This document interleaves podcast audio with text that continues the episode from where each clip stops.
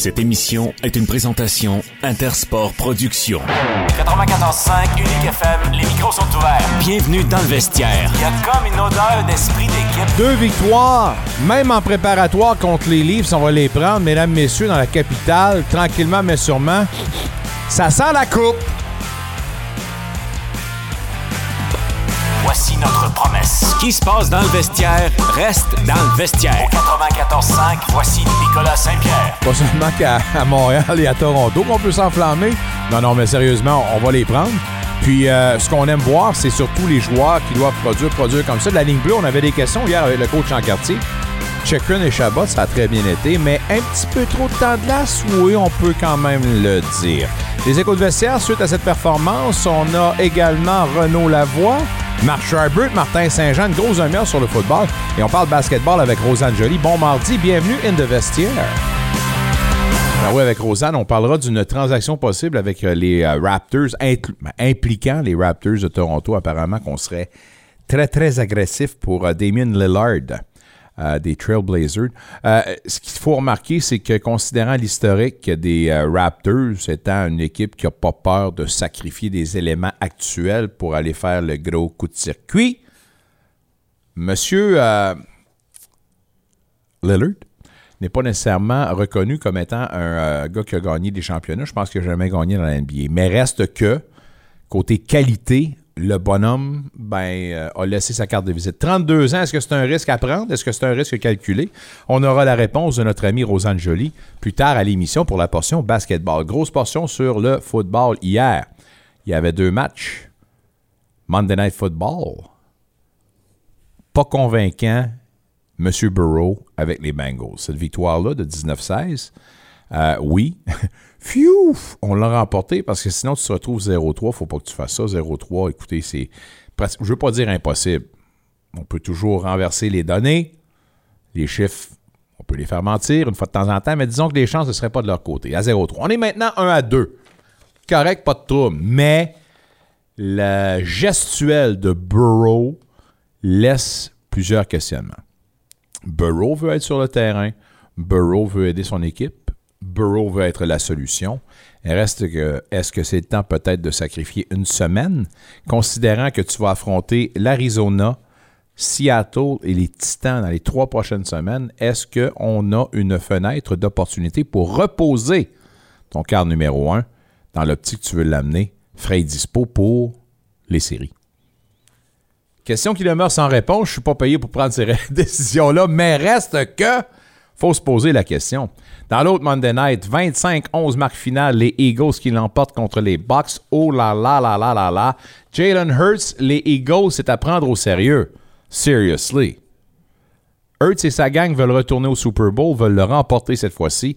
Je pense que le match, sans être un match statement, comme on dit hier, on envoie un message clair, par exemple. À 3-0, watch out pour la suite des choses.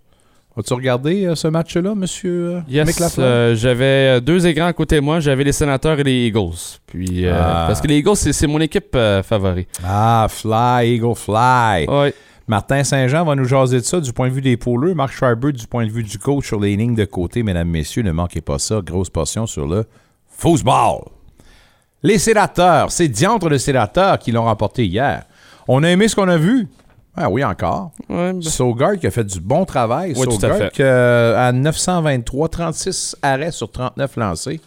Prolongation. euh, et et c'est là qu'on doit considérer le temps qu'on va vous donner. Mais même en considérant la prolongation, et, et je m'excuse, puis un peu comme je le disais à, à Alain hier, Alain Sancartier, notre coach national, à 27 minutes pour Sanderson dans son premier match préparatoire, je m'excuse, c'est beaucoup trop. Oh ben, on, en ajoute- on en a ajouté une couche hier. 29,47 de temps d'utilisation pour Jacob Chekrin. 31,05 pour Thomas Chabot. Euh, moi, je me pose beaucoup de questions pour la saison régulière. mais non, mais. Un, un, j'ose croire, j'ose croire que tu n'auras pas ce- ces chiffres-là en, saison- en saison régulière, alors que tu as, une profondeur du rarement vu sous le règne de, de DJ Smith à la ligne bleue. Je l'espère, on a un bon top Ben, 4. Écoute, là, c'est- c'est. Puis Michel, tantôt, à son émission du retour, avait un très bon point. En les jouant de cette façon-là, tu as huit matchs de calendrier euh, préparatoire. Tu les joues à répétition comme ça. Est-ce que tu les exposes, un, à la fatigue, deux, aux blessures? M. Chekrin a déjà un pédigré bien garni, considérant son historique de blessures. On ne voudrait pas que ça arrive là. Chabot, même affaire. Certains ont dit que Chabot avait encore des difficultés pour son déplacement. Euh, pour une première, jouant sur le flanc opposé, c'est-à-dire à la droite et non à la gauche, sa position naturelle, je pense que le gars a fait du travail fort honnête. Et ça sert à ça, justement, de s'entraîner à cette position-là en prévision où est-ce que ça va compter le plus. Alors, pas de trouble là-dessus. Bien aimé, mais un petit peu trop de temps de glace. Euh, notre ami Chekrin avec deux buts. Et Ouais. ça, c'est un autre point qu'il faut souligner. Première étoile. Mais hier, euh, encore, le coach en quartier disait cette année, on doit s'attendre à voir des sénateurs qui vont générer beaucoup plus d'offensives à partir de la ligne bleue. Je pense que hier, ce qu'on a vu, c'est exactement ce qu'on veut voir. Et dimanche avec Sanderson aussi. Exactement. Alors, l'espoir est là, les espoirs sont là, puis je pense qu'on est bien établi. Une seule chose, Oui. Nicolas, le cercle des mises en jeu. Mhm. Regarde l'efficacité. Ouais, 27, 28%. euh, 20 ouais, 27.7 pour être plus précis. Écoute, là, on gagne pas nos mises au jeu. Ben non, Je comprends que c'est un match préparatoire, détail. C'est un Pour moi- détail. pour ça moi, fait deux détail. matchs. là. Non, non, c'est correct. Je comprends, là, mais t'as pas tes, tes centres Ah réguliers ouais. non plus. C'est sûr. Alors, euh, tu fais des essais, pas de trouble. Euh, t'as Castle qui a gagné, qui a été le, le plus efficace, je pense, dans le match numéro 1. Oui, Euh, si oui, il a, été oui, il a été efficace. Plusieurs mises en échec. Oui. Dans les batailles un contre un, il gagnait souvent selon la rampe. Ceci dit, euh, il y, a- il y a un joueur qui jouait euh, un deuxième match en 24 heures, c'est Yarventi. Oui. Puis Yarventi, hier, a produit. D'ailleurs, était jumelé, si je me trompe, ben, je me trompe pas, Joseph. Joseph a bien paru dans un match comme celui-là. Euh, puis puis c'est ce qu'on veut voir. Là, on parle de plus en plus d'un gars qui serait peut-être inclus dans une transaction possible. Beaucoup de rumeurs. Euh, Il y a une rumeur qui émanait considérant que euh, oui, Joseph a une expérience, a gagné la Coupe Stanley, ça pourrait intéresser une équipe en reconstruction. Les Flyers de Philadelphie l'ont bien dit. Euh, le directeur général, M. Brière, était déjà sur nos ondes, qui nous l'a avoué, ça va être une reconstruction. Donc, est-ce qu'on veut amener ce genre de- d'expérience-là pour meubler un, un- un vestiaire qui aura certainement besoin de la part d'un joueur qui est passé par là? Alors, je pense que dans cette optique-là, pas de trouble. Or, la rumeur, ce qu'on amplifie, c'est que pour avoir le droit de. Non, pour acquérir Joseph, qui est quand même un contrat qui va permettre de souffler un peu et de signer Pinto, ben apparemment que les Flyers seraient gourmands. On demanderait un choix de première ronde ou un choix de deuxième ronde et un espoir. Ça fait beaucoup. Tu fais pas la transaction. C'est une des questions que je vais poser à Renaud Lavoie si tu fais ce genre de transaction-là, mais moi, per- personnellement, c'est niet, niet, niet, Niet. niet. On perd, là. Non, non, on perd. Euh, question du jour aujourd'hui, c'est euh, vos performances. Suite à, à deux matchs, la performance des sénateurs, vous en pensez quoi? Ouais, votre sur- pressentiment. Répondez sur la page Facebook, allez-y. Euh, très belle page d'ailleurs. Les Blue Jays, ce soir, reviennent en action? Et Kevin Gassman contre Michael King au Monticule. Ce soir, c'est à domicile, Nicolas. On n'a pas le choix. C'est un match important. Début d'une série de trois matchs contre les Yankees. Il reste six matchs de la saison. On est à un match et demi de- de- pour euh, justement une course en séries éliminatoires. On a les devants de un match et demi euh, devant les Astros de Houston. Honnêtement, des matchs importants, puis ils sont prenables. Les sénateurs ont fait connaître qu'ils avaient renvoyé Antonowski, Hamara, les défenseurs, à leur équipe des Rangers et également Donovan, Dorian Donovan, Oui. à son équipe des Bulldogs de la OHL. Euh, les sénateurs qui l'emportent en prolongation hier contre les Maple Leafs à Toronto. Un gars qui a définitivement tiré son épingle du jeu. Jacob Chekrim avec beaucoup de temps de glace hier, deux buts, on l'écoute. Am I safe to assume this game had a little different feel to it than regular preseason games? Yeah, it was fun. I mean, it was uh, good pace, and they had a pretty good lineup in, so we knew we had to come ready to play, and I think we put up a good effort. Walk us through the overtime winner. Yeah, it was just a great play. I was pretty tired at the end of the shift there, and I just tried to beat Marner up the ice, and Ridley made a really nice read, nice play off the far pad. So, um, yeah, I ended up right on my tape. Feel comfortable with uh, Thomas on the right side most of the game? Yeah, it's uh, it's a fun pair. I think um, you know Shabs was just kind of saying he, it's nice for him to get his reps on that side, and I think uh, yeah, I think we're gonna kind of end up on we'll end up on both sides throughout you know different shifts and stuff. So it's nice that we can both kind of get a feel for it, but we're having fun with it. I think it'll be it'll be good for sure. Mid-season trade can be a whirlwind. How much more comfortable are you feeling on and off the ice just uh, after getting your, your feet settled in, in Ottawa? Yeah, it's been great. It's kind of like another fresh start with this group for me. So last season was kind of hectic when everything happened. So it is nice to have a full training camp and preseason with these guys, and we're a motivated group. So it's just uh, it's really exciting for sure. Can you speak to the excitement around the franchise just last week with the, with the official announcement of the, the new owner and just you know the buzz around the city? Yeah, it's awesome. You know, he, he's been around uh, the last week or so, and it's exciting. I mean, that's really all you can ask for is a uh, great ownership group that wants to invest in the guys and give us every opportunity to be successful. So um, we're really excited with our group, and we're you know excited for the start of the season. What do you think about the goaltending tonight? Mads got tested early with a penalty shot and stood tall. He was awesome tonight. He was really. I thought he looked really good. Um, yeah, he, he was uh, impressive for sure. He looked like you know mid-season form. Ouais, euh, hommage à Matt Sogart euh, qui a dû faire face à un tir euh, de pénalité, d'ailleurs, a bien paru. Euh, c'est sûr qu'avec euh, son gabarit, s'il sait exactement comment se placer, je pense qu'il ne devrait pas avoir de problème de connaître du succès dans la Ligue nationale de hockey.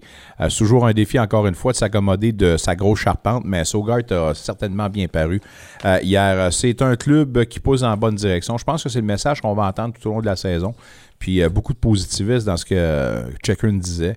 Euh, c'est sûr que c'est un avantage de pouvoir s'entraîner dès le début avec ton club. Tu crées évidemment des répétitions, puis de la chimie, c'est sûr et certain.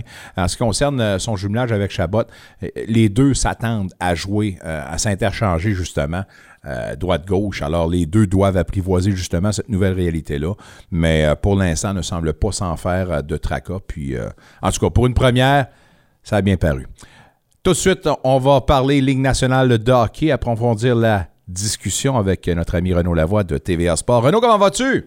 Ça va très bien, toi, Nicolas. Ça va super bien, merci. Avant de parler euh, du match des sénateurs, en fait, de ce qui se passe pour les sénateurs, euh, je pense que ça serait bon de parler de Jessica Campbell, euh, qui a été euh, une des premières. Elle a brisé une barrière hier avec les Kraken de. Seattle en étant l'entraîneur pour le match préparatoire contre les Flames de Calgary. Victoire d'ailleurs du Kraken. Elle qui est entraîneur adjoint, si je ne me trompe pas, pour l'équipe des Firebirds, Flint Firebirds de la Ligue de l'Ontario, oui voilà.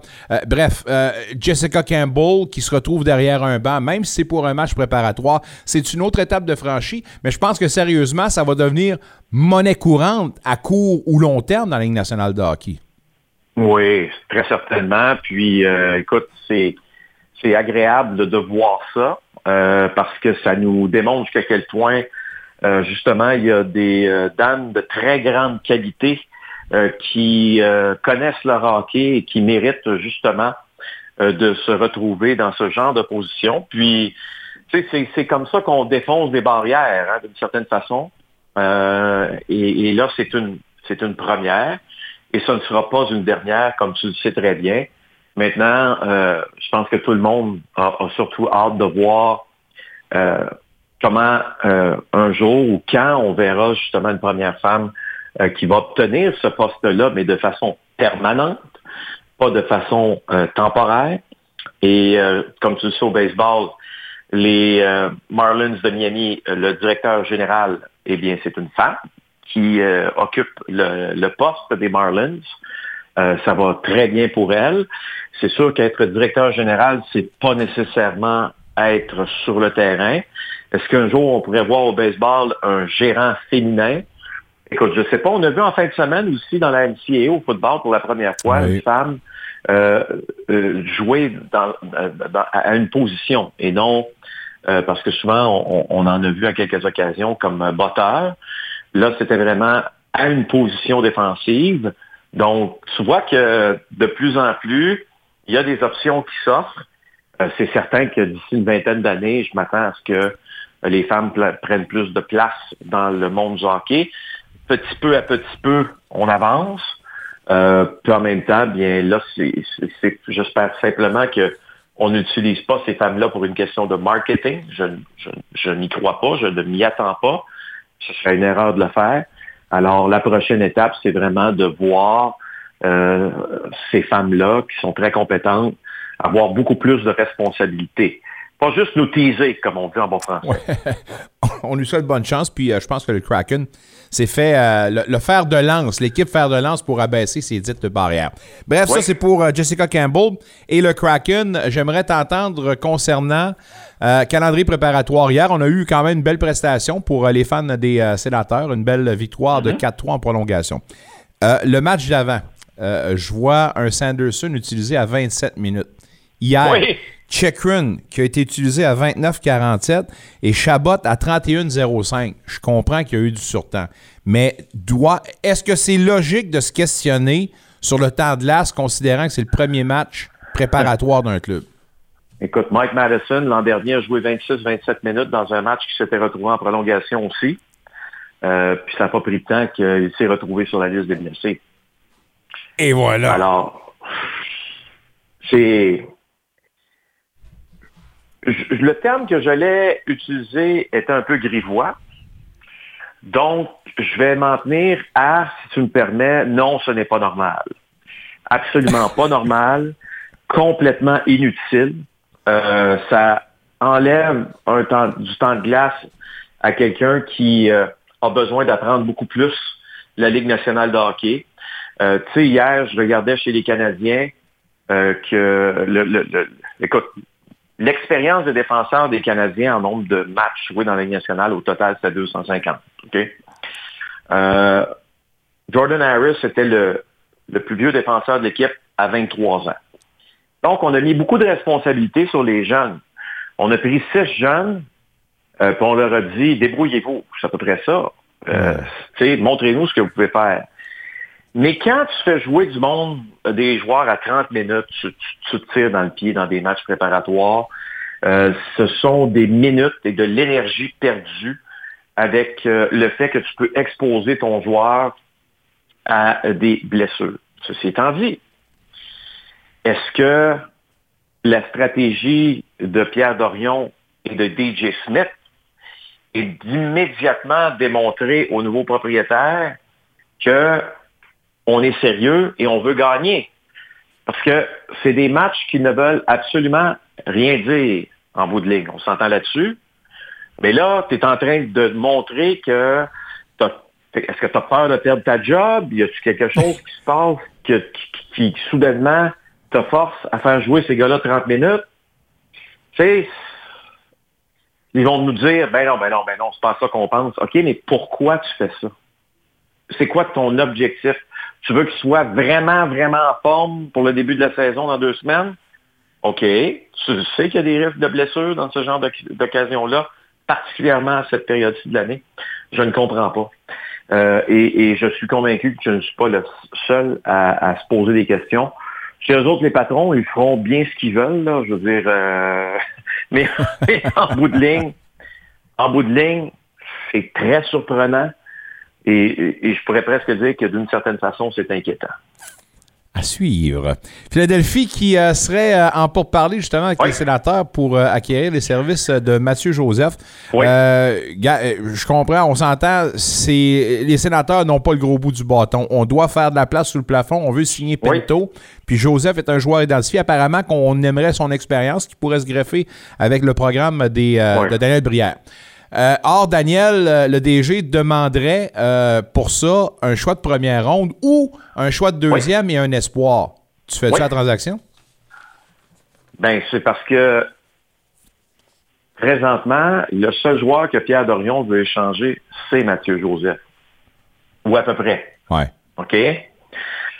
C'est sûr que si c'était un joueur, euh, je te dirais avec, je peux pas utiliser le mot de meilleure réputation, mais avec, par rapport au salaire, un meilleur rendement.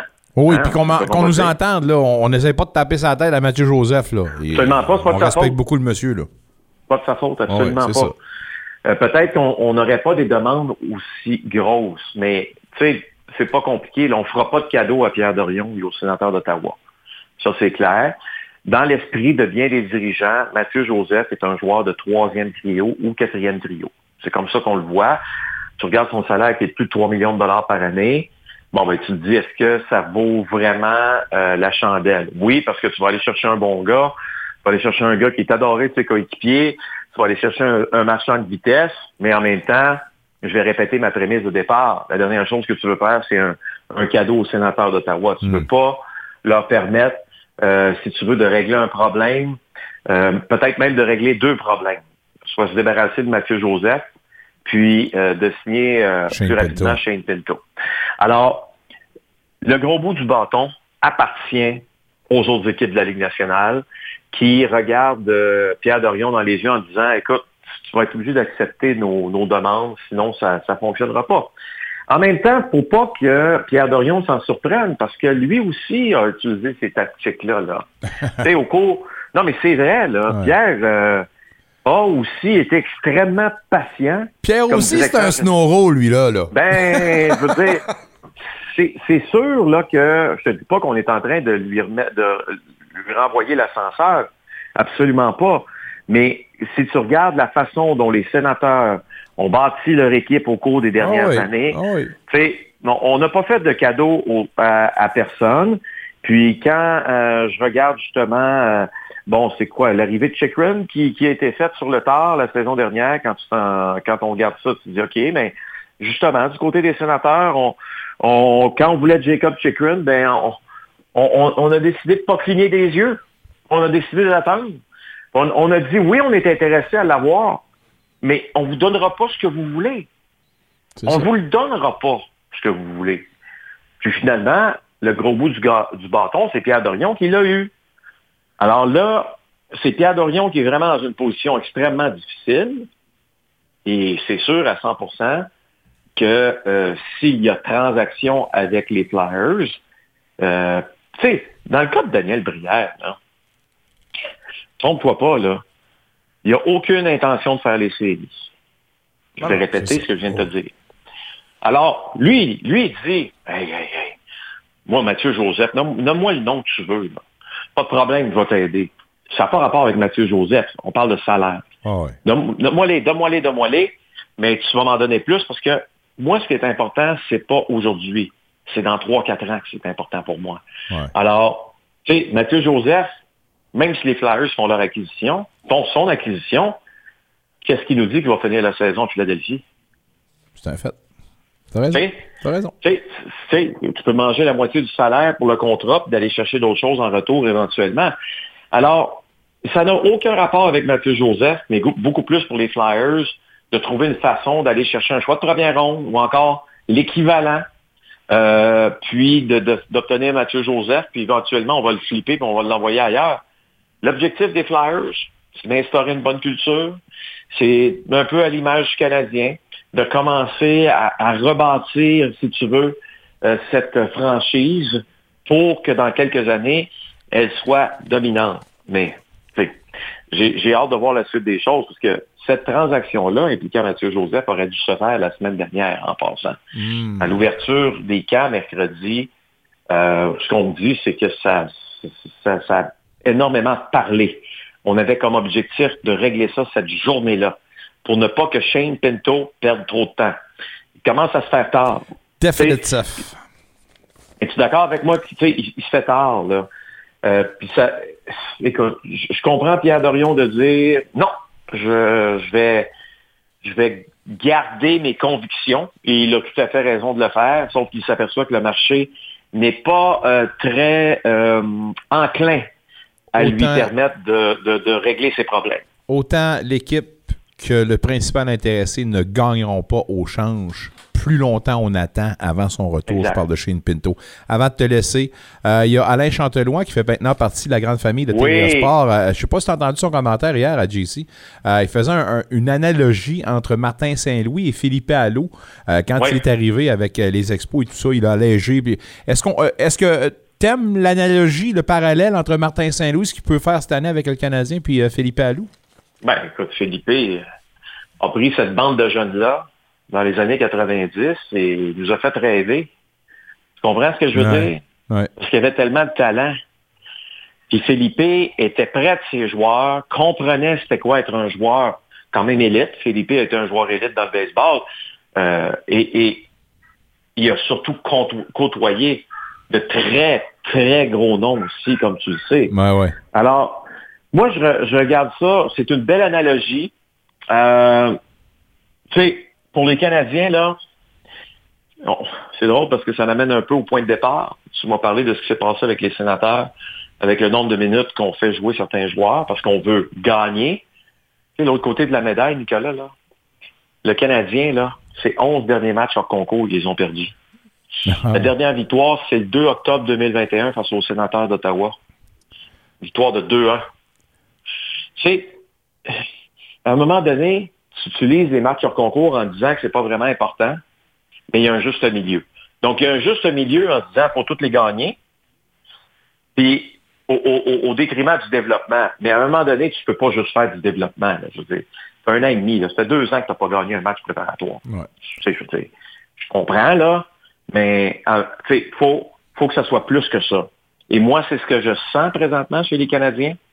Je sens que hier, on, avait ce goût amer, cette insatisfaction, exactement comme le premier match préparatoire à Buffalo, alors qu'on parlait d'un camp des recrues. Cette insatisfaction de, de- de- en se disant, hey, faut qu'on soit meilleur que ça. De regarder Jack Hughes, un but, deux passes, il y a quelqu'un dans l'organisation qui m'a dit, on dirait qu'il fumait une cigarette sur la glace. Il avait le temps de fumer sur la glace tellement que c'est facile. Pas normal. Ouais. Alors, tu vois, notre prémisse de départ, c'est de se dire, c'est pas normal de faire jouer des joueurs 30 minutes. En même temps, ben, l'autre prémisse, c'est de se dire, hey, c'est pas normal qu'on est rendu à 11 défaites de suite en match préparatoire. Match qui ne veulent rien dire. Alors, Philippe Allou, lui, sortait le meilleur de ses joueurs. J'ai comme le feeling que Martin Saint-Louis a hâte de sortir le meilleur de ses joueurs. Tu comprends ce que je veux Ouais, dire? Il y a, il y a hâte, là, que le ménage se fasse, là, puis qu'on dise, OK, let's go. C'est ma gang, c'est avec eux autres que je travaille.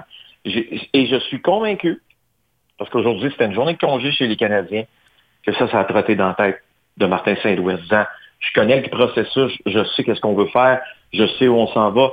On a six matchs à jouer. C'est sûr que demain, face aux sénateurs, je m'attends à un peu la même chose qu'hier, là, dans le sens que on pactera pas un club, là. Mais si le Canadien demain connaît encore des difficultés, j'ai comme l'impression qu'il y a du monde qui vont commencer à cette année. Puis pas juste un peu. Je peux te garantir que le club des sénateurs demain ne sera pas pacté. Alors, une belle Non, occasion mais, de hey, mettre un terme. hier, hier c'est un split squad. Ouais, ouais. Ils ont voyagé. C'est vrai, t'as raison. Ça a pris l'avion de New Jersey, ça a traversé les douanes. Voyons donc. Ça devait être un match facile le Canadien, là. Aïe, Ça a été un match difficile. Les, les Canadiens ont tout intérêt à retrouver le chemin de la victoire. Pas demain, par exemple, contre les sénateurs. On s'en parle jeudi, mon ami. Hey, porte-toi bien, Nicolas, on s'en parle jeudi. Bye, Renaud. Renaud Lavoie, mesdames, messieurs, de TVA Sport, deux fois la semaine, les mardis et les jeudis. Est-ce qu'on a... euh, on y va-tu avec euh, M. Payne? Oui, le coach Payne. Euh, pourquoi le coach Payne? Vous aurez compris qu'il y a le coach DJ Smith en ce moment René, j'ai à parler! Comme d'habitude. Ouais, c'est ça. J'ai- c'est drôle tu dis ça parce que quand Gord m'a appris, euh, Gord Wilson euh, de TSN euh, 1200, il dit euh, Ouais, ça va être encore le, le coach, assistant coach qui va parler parce que l'autre a une laryngite. Il dit Je pense que DJ a une laryngite depuis qu'il est arrivé. C'est vrai. Il arrête pas de tousser au micro. Ah, Pauvre euh, petit pit. Pas au petit pit. Mais en tout cas, pour l'instant, il prend un break. Ouais. Puis c'est Davis Payne qui a commenté justement l'effort des siens hier dans cette rencontre préparatoire avec une victoire de 4 à 3 en prolongation. On écoute M. Payne. Coach, did this have a little bit different feel from regular preseason games? Yeah, I thought the intensity from both sides was uh, good. The checking was tighter than you'd expect uh, at this point in in uh, preseason. Uh, thought both teams battled hard right to the end. It was I thought it was an excellent hockey game. What did you like about the overtime, other than the winning goal, obviously? But what did you see from your team in OT? Well, I thought once we had once we got possession of the puck, uh, which we got by staying on top of people and, and defending some really talented people very well, uh, we hung on to the puck, supported each other very well, and uh, when there was a chance to be had, we took advantage of it. I mean, a couple posts prior to the goal, and uh, great play by Ridley putting it off the goaltender's pads when shot really wasn't the play, and, and Chicky was there to finish. Robbie Yarvente was the only one for your team that played in both games here, and he had a lot of jump, uh, especially in period number one. Yeah, I think he's handled himself very, very well. Training camp up until this point, uh, built off his game last night, brought uh, an even better game against top end players on the road where matchups weren't in our favor. Um, you know, played plays a heavy game, plays a skill game, and I thought he did a much better job of continuing to move his feet without the puck, and and uh, that's real progress for him. Kubalik wasted no time leaving an impression on what he can bring to the Senators. What do you like about his game so far? Well, he, he, plays a very intelligent brand of hockey. I mean, he's responsible on both sides of the puck. We all know he can shoot the puck extremely well, but if you look at the goal he scored, he's down on top of the blue paint, uh, paying the price to screen the goaltender first, but then also get a touch on it to score a goal. So those are the types of players you need, and if you got that kind of depth to throughout your lineup, you're in pretty good shape. It's a pretty good confidence building for Mads Sogard as well, Coach. Oh, for sure. I, I, think he, you know, we had some power plays up against them early. Uh, they had some clean looks. Um, we did a pretty good job uh, five on five in our own zone in terms of limiting stuff to the outside.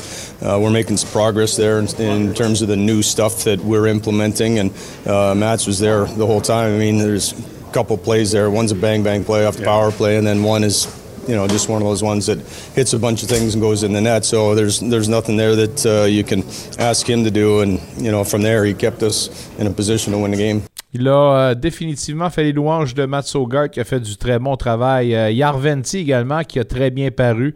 Euh, il a aimé euh, son, euh, son rebond. Euh, spring? Spring? Ouais, en tout cas, le, le, le ressort de Ah, ses jambes. Le ressort. Voilà, il a très bien paru. euh, il a, euh, ben, pour un deuxième en deux, deux soirs en passant, là, Yarventi qui a bien sorti son il a mis son du jeu. spring spring. Euh, il s'est, il a été heureusement, étonnamment surpris. Puis il disait que c'était un match où on jouait tight, serré, autant sur l'échec avant que sur le repli défensif. Puis ça, c'est une bonne preuve, encore une fois, que les joueurs semblent avoir déjà une bonne chimie. Alors, euh, dans l'ensemble, Davis Payne, puis euh, l'ensemble de l'équipe était très satisfait de cette sortie-là. Puis, euh, tant qu'à parler de Matt Sogard, qui a terminé la soirée avec un pourcentage de 923, 36 arrêts sur 39 lancés, on va entendre justement le principal intéressé. Voici Matt Sogard. Safe to say this game had a little different feel than what normal preseason games feel like? Yeah, it was awesome. It was awesome. Uh, you know, obviously they have uh, some very skilled players, and uh, you know what better way to uh, to get started than just go up against those guys. So uh, I thought we uh, battled really hard and stuck with it, and yeah, I think it was a pretty good showing for us. Do you like the idea of playing a full 60-minute game and then some in preseason? Yeah, yeah. I mean that's that's what you do in the regular season. So I mean, obviously it's it's good to just get those minutes under you and and get used to the feel of a full game and uh, yeah, I think uh, today it was, uh, you know, it's it's obviously tough when you haven't played uh, in a while, but uh, I think, uh, you know, we all battled really hard and yeah, we we got out on top. Personally, your confidence pretty good.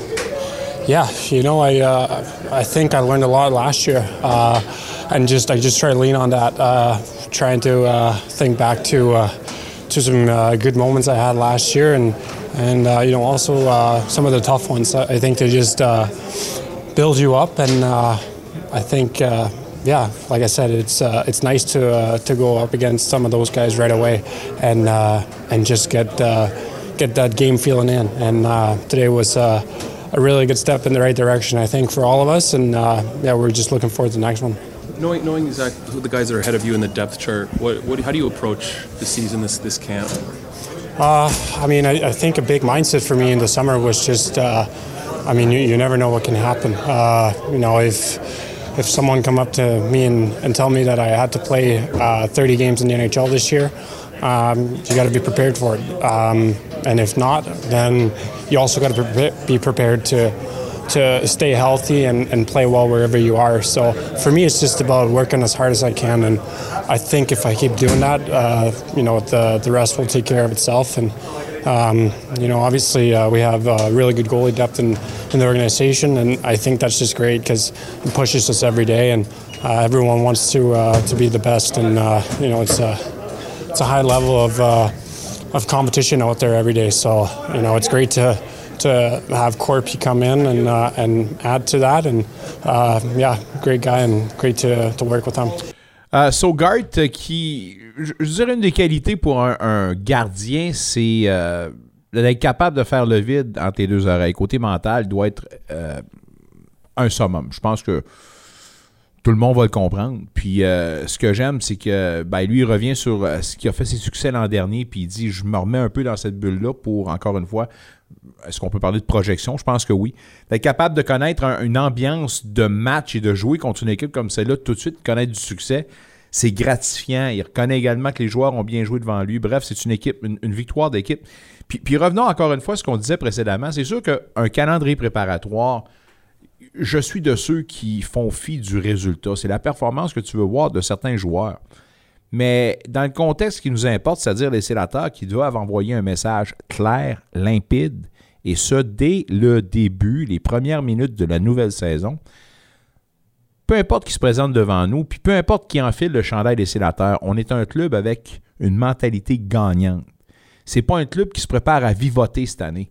Et je pense que ça aussi, on doit le lire et on doit le comprendre dans le jeu des sénateurs à leurs deux premiers matchs contre les Maple Leafs. Demain contre les Canadiens à Montreal. Un autre match préparatoire avec une équipe un petit peu moins nantie, sans vouloir manquer de respect à ceux qui représenteront les sénateurs, mais je pense que je ne me trompe pas en disant ça. Euh, avant de parler de la portion football dans quelques instants, un dernier petit segment concernant le hockey. Euh, je vous invite à, ben, à, savourer, à consommer un nouveau euh, podcast vous l'aurez compris avec Vincent Tremblay qui euh, est revenu euh, dans l'équipe de collaborateurs, nous parle euh, de boxe, mais également des Huskies de Rouen-Noranda. Il est de retour là-bas en Abitibi. il parle, oui, des Huskies, mais je pense, ben non, pas je pense, de la Ligue au grand complet. Il parle de hockey junior parle de hockey junior. Et, ça, je pense que c'est un service qui va être apprécié de plusieurs consommateurs de hockey junior puis d'amateurs de hockey. Dans cette chronique-là ou dans ce podcast-là, il y aura plein d'invités, entre autres Daniel Renault, évidemment, qu'on connaît très bien ici dans la région. Euh, Daniel, avec euh, évidemment les cataractes de Shawinigan, va nous parler de son expérience, va nous parler de son passage dans le 3A, programme de, avec Alain Sancartier. On va entendre ce segment-là, mais également une histoire intéressante sur Jean-Gabriel Pajot quand on vous dit que des fois, c'est d'être au, bon moment à la bonne place. Juste un extrait du podcast, vous pouvez entendre évidemment l'intégrale sur les plateformes euh, dites de balado-diffusion. Alors, euh, sans plus tarder, un extrait de cette première sur la passerelle avec notre ami Vincent Tremblay. Alain Sancartier, qui a coaché aussi les, les Cats, euh, c'est quoi la, place de, lui, de, Guy, Guy Desjardins également dans, dans ton parcours? Énorme. Tu sais, j'ai travaillé au sport études à Nicolas Gatineau, la structure intrépide, ce qui était ma maison, qui était mon chez nous. Fait que c'est sûr et certain que j'avais un attachement particulier. Euh, tu mentionnes le nom d'Alain Sancartier. Euh, de Alain, j'ai énormément appris. C'est un mentor extraordinaire. Euh, tout ce qui est le sens de l'organisation, l'attention aux détails. C'est un gars qui est excessivement méticuleux. Euh, je te dirais que ça a été ma première grande influence. C'est sûr et certain que je, je me regarde aujourd'hui, puis je vois les, un peu l'effet encore. Il y a des, il y a des répercussions directes de mon temps passé avec Alain Sancartier, mais c'est une grande influence positive sur moi. Avec l'intrépide, il y avait un certain, euh, je ne sais pas si vous le connaissez, Jean-Gabriel Pajot quand même pas euh, piqué des verres. Là. Il était comment dans, dans le midget 3? Déjà, est-ce qu'on savait que. Parce que certains joueurs, si je prends euh, par exemple Paul Byron, quand il s'est présenté aux Olympiques mm-hmm. de Gatineau, il avait l'air d'un jeune qui, servait le café chez Tim Horton. Jean-Gabriel Pajot, euh, midget 3, ça ressemblait à quoi? Tu sais, puis je suis même pas sûr que Jean-Gabriel est au courant de ce que je m'apprête à dire. Mais bon, tant qu'à parler, on va dire les vraies choses. De toute façon, avec la carrière qu'il est en train de connaître, il euh, n'y a pas rien qui va le déranger là, dans ce que je m'apprête à dire. La vérité, c'est que Midget 3, la dernière coupée, la dernière journée, Jean-Gabriel était coupé du Midget 3 à Gatineau. Fait que tu sais, c'était pas le gars à 15 ans que tu t'attendais de voir dominer avec une saison de 100 points. Euh, c'est un gars qui, tu sais, on voyait son talent, c'était un plus petit bonhomme, c'est un plus petit joueur, super bonne personne. Mais à son année de 15 ans, si c'est pas de la blessure d'un joueur lors de la dernière journée du camp d'entraînement, il était retranché. Fait que, tu sais, il y a tellement de, de, facteurs circonstanciels. Le, hasard fait bien les choses. Euh, il a fait la formation comme 12e attaquant. après Noël, je te dirais pas qu'il était notre douzième attaquant, par contre. Là. Il a eu une progression assez impressionnante, en fait très impressionnante à 15 ans, qui lui a permis d'être drafté par les Olympiques. Mais encore là, j'ai pas la ronde exacte, mais c'est un repêchage tardif. Pour lui, là, c'est assurément, je pense c'est la douzième ronde qui était drafté à Gatineau. Fait que tu sais, pour tout jeune joueur de hockey, le draft, c'est une chose. euh, vivre un échec, c'est une chose. Mais tu as besoin de vivre des échecs, tu as besoin de l'adversité euh, pour te retrousser les manches, puis juste d'en ressortir plus fort. Et tu sais, le cas de Jean-Gabriel en est un parmi tant d'autres, mais c'est un très bon exemple. Un extrait de ce nouveau podcast Balado Diffusion qui s'appelle Sur la passerelle avec Vincent Tremblay, diffuseur. J'ai dit diffuseur officiel, Diffuseur officiel des sénateurs d'Ottawa cette saison. Nous sommes dans le vestiaire 94.5 Unique FM jusqu'à 19h au retour de la pause. Grosse portion football avec Martin Saint-Jean et Marc Schreiber.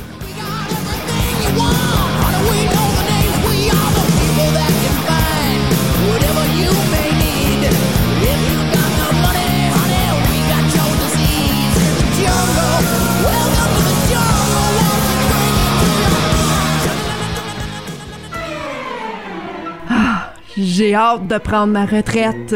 Hmm. Quand devrais-je débuter mes prestations du plan de pension canadien? Ici Philippe Ryan. Chaque situation est unique.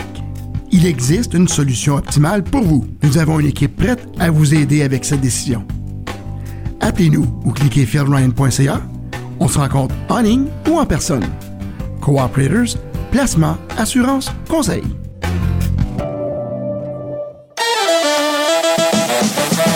Vous aimez la musique locale? Vous voulez un aperçu exclusif? Gagnez des billets pour Encore saison 4 présenté par Oh Mike entre le 3 et 5 octobre. Seulement 30 personnes auront la chance de faire partie du public à chaque soir. Vous pourriez même vous voir à la télé. Une chance de découvrir des artistes émergents d'ici. Faites vite, vous avez jusqu'au 29 septembre pour vous inscrire. Participez au ottawamike.com oblique concours.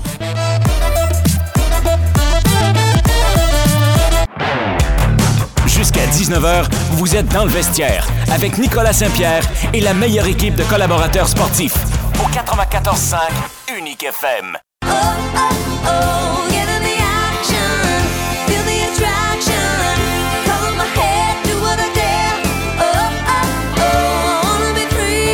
Ici Maxime Tissot de l'Atlético.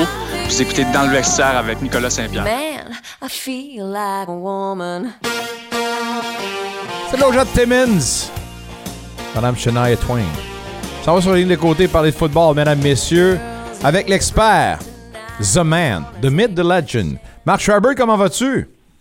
Ça va très bien. Écoute, je viens t'imaginer en train de danser une danse en Non, ligne non. euh, western là, dans, dans le studio. Non, Mais- Marc, tu sais quoi? Il me faisait la grimace. Non, mais moi t'avouer, Marc, par exemple, quand elle est venue animer euh, le, le- le Oui. halftime show euh, au Ouais. sou- euh, ben, à, au- à la Grey Cup ici à Ottawa, euh, c'était magnifique. J'étais pas loin Ah de l'estrade, puis là, c'est vrai que je dansais. Mais pas. Je t'imagine tellement pas danser. L'image de toi et Michael dans le studio en train de danser. Je voulais pas voir ça pendant tout.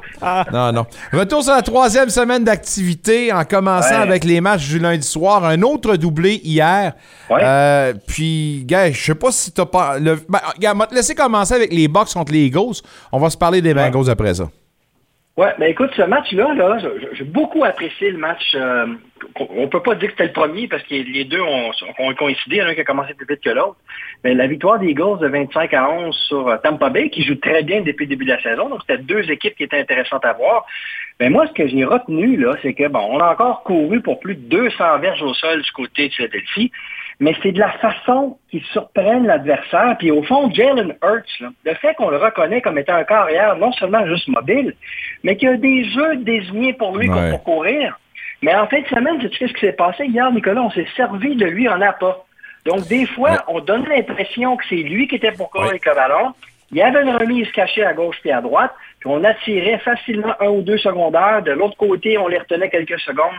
On a connu du succès au sol sans trop faire courir le corps arrière, parce qu'il est une menace c'est intéressant quand tu es rendu là. Tu, sais, tu dois respecter Ben- un joueur au cas où ça soit lui qui garde le ballon. J'allais dire, puis en plus, quand tu utilises ton propre corps arrière comme decoy, il m'a dit une affaire, Ouais. t'es rendu loin dans le programme. Alors, c'est vous dire que tu as des options et pas à peu près. Puis tant mieux pour euh, les Eagles qui sont en mission. 3-0 maintenant.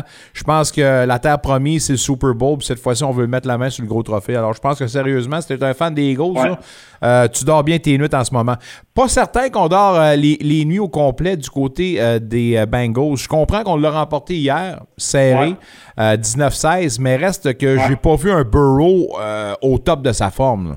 Mais en tout cas, ce qui, ce qui était particulier, c'est quasiment la seule exception du week-end parce que j'allais, j'ai l'intention de te le mentionner, là, il y a vraiment une tendance vers le jeu au sol depuis le début de la saison. Mais lui, écoute, après trois quarts, surtout que tu sais, il arrive comme ça, là, sans savoir si on était même pour le voir sur le terrain, Ben il a oui, tenté plus. 50 passes. Je ne dis pas qu'ils ont toutes complétées, il y en a plusieurs qui n'ont pas complété. C'est énorme. Puis en plus, on situation, à un certain moment donné, où on avait l'avance. Et quand tu as l'avance puis tu approches la fin de match, normalement, tu veux courir avec le ballon, tu veux essayer de brûler du temps sur le chronomètre. Ouais. J'en revenais pas qu'on continue à faire des passes. Je pense qu'il y a des questions à se poser sur le choix de jeu dans cette équipe-là. Puis, puis, aussi, je me trompe en disant que c'était surtout des, des passes courtes? Euh, Il n'y a pas eu. Oui, mais ça, un peu normal, hein, parce que Ouais. lui-même, les, les passes ne sont pas prédéterminées au football. On parlera de ça à un certain moment donné. Le carré va faire des lectures en fonction de ce qui est disponible devant lui, puis il n'a pas été trop gourmand. Une chance, parce qu'il n'en a pas complété beaucoup sur ces 50 passes-là. Mais au moins, il n'a pas été trop gourmand, puis là, il aurait pu commencer à se faire intercepter en plus sur des longues passes tentées quand il n'est pas tout à fait prêt à ça. Il faudra surveiller certainement l'état de santé de Joe Burrow cette semaine. Cinq choses qui ont retenu ton attention ce week-end. Ouais. Ben, la première, je, je te l'ai vendu tantôt. Écoute, là, en début de saison, toi puis moi, je t'ai mentionné que j'avais hâte de voir, après quelques semaines, si la tendance des 5-6 dernières années était pour se maintenir, qui était vraiment, on, on est passé dans les années 80-90 à une ligue qui était organisée puis euh, structurée en fonction du jeu au sol. Mais dans les dix dernières années, c'était surtout des jeux de passe. Les corps arrière ont pris toute la place, on passe régulièrement le ballon. Mais la tendance vraiment a, a- a- a shifté là, de, de cette année jusqu'à maintenant, en tout cas, c'est assez souvent qu'on voit des équipes qui ont entre 100 et 150 verges de gagner au sol. On fait plusieurs tentatives. Vraiment, il y a un virage. C'est la première chose que j'ai remarqué dans l'ensemble du week-end. La deuxième, écoute, je, je pense que j'ai eu un meilleur week-end que tous les joueurs des Broncos de Denver. C'en est ridicule. Là, tout le monde là, qui suit un peu la NFL, j'ai vu le score final. Ils ont gagné 70 Miami. Les Dolphins contre Denver, 70 à 20. Puis attention, là, quand, vous avez qu'à regarder deux statistiques. Au total, Miami a 726 verges au total d'attaque. Hey, on a traversé sept fois le terrain. là. Non, c'est du stop. 350 verges au sol. Et Sérieusement, ça en était ridicule. C'est que l'unité défensive des Broncos de Denver qui s'est pas présentée, qui s'est fait malmener. Écoute, tout, il y a, il y a un- une recrue euh, porteur de ballon qui s'appelle De- Devon Aiken, qui a, qui a couru pour plus de 200 verges à lui-même. Il a, compté, il a marqué deux touchés par la course, deux touchés par la passe. N'importe quoi qu'on essayait fonctionnait. Puis, Tyreek Hill, là, Ah, lui, on- aussi, on s'en est servi comme on se sert.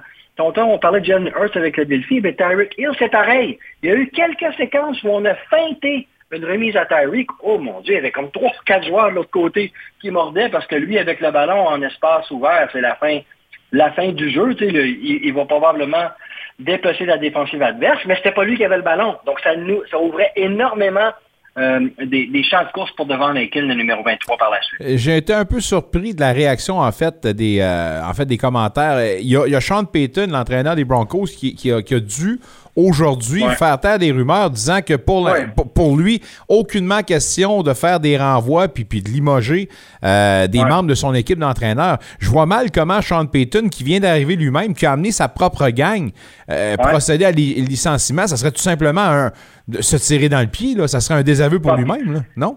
Puis il faut que tu attendes. Je veux dire, trois semaines, Ah surtout oui. qu'on joue un match par semaine. On ne peut pas se reprendre demain soir ou après-demain soir. Il faut attendre le week-end prochain. Clairement, c'est un jeu vraiment de domination physique. Sais, la minute que physiquement, tu te présentes pas puis tu te fais déplacer constamment dans le match, tu n'as aucune chance de gagner. Donc, je pense qu'il faut donner la chance au coureur, mais moi, ce que j'ai trouvé déplorable, mon Miami a vraiment bien joué. Mais on avait l'impression de jouer contre une équipe universitaire. certain Ah, tout à fait, tout à fait. Alors, euh, gros casse-tête pour l'entraîneur.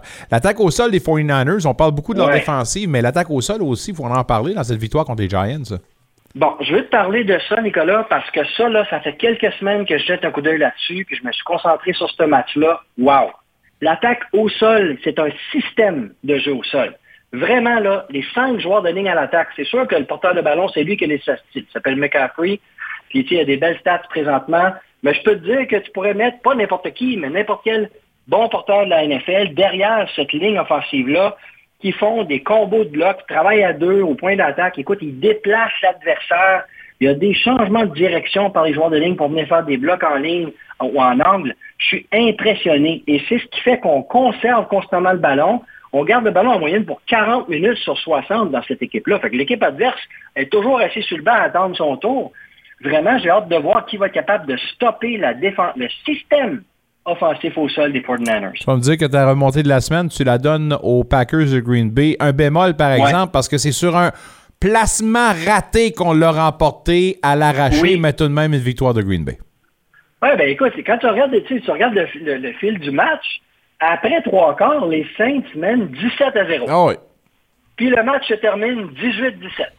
Donc, Jordan Love, tu sais, qui c'est à lui, c'est enfin son équipe à lui, avec le départ d'Aaron Rodgers, euh, depuis le début de la saison, c'est moyen, on commence à se Mais au quatrième quart, s'il peut surfer sur ce quart-là, parce qu'il a vraiment bien joué, il a même plusieurs fois fait des ajustements puis changé les jeux à la ligne.